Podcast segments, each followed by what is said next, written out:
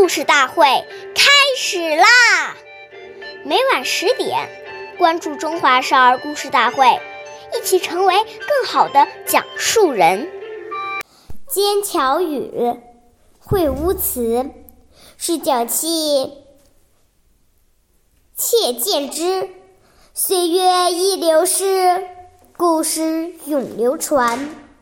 大家好，我是中华少儿故事大会讲述人周凯歌。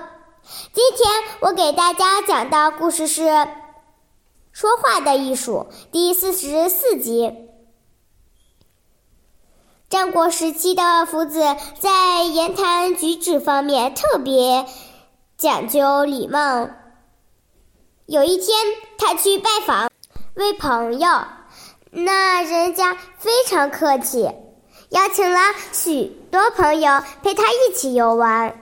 有一位客人想趁机向夫子请教问题，夫子直率地说：“你有几个不足之处？”客人一愣，说：“请讲。”夫子说：“愿我直言，你一见我就笑嘻嘻的，这是一种轻浮的表现。这是第一。第二，交谈中。”你不称我为老师，是不够尊敬我。第三，我们初次见面，交情很浅，而你谈得很深，太随便了。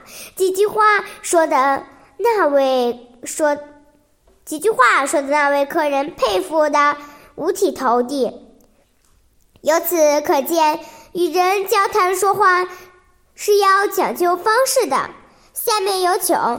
故事大会，王老师为我们解析这段小故事，掌声有请。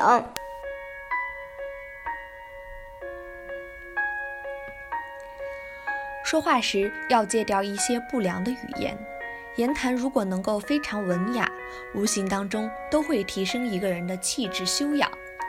当我们内心充满了对圣贤人的憧憬、向往，立志要成圣成贤的时候。我们的言语行为自然就会效仿圣贤人的存心。凡是这些圣贤人都不说不做的事情，我们也绝对不说不做。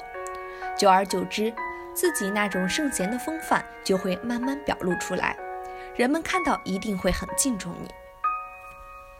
感谢您的收听，下期节目我们再会。我是刘老师，想参加故事大会的朋友，请关注我们的微信公众号“微库全拼”。八六六九幺二五九。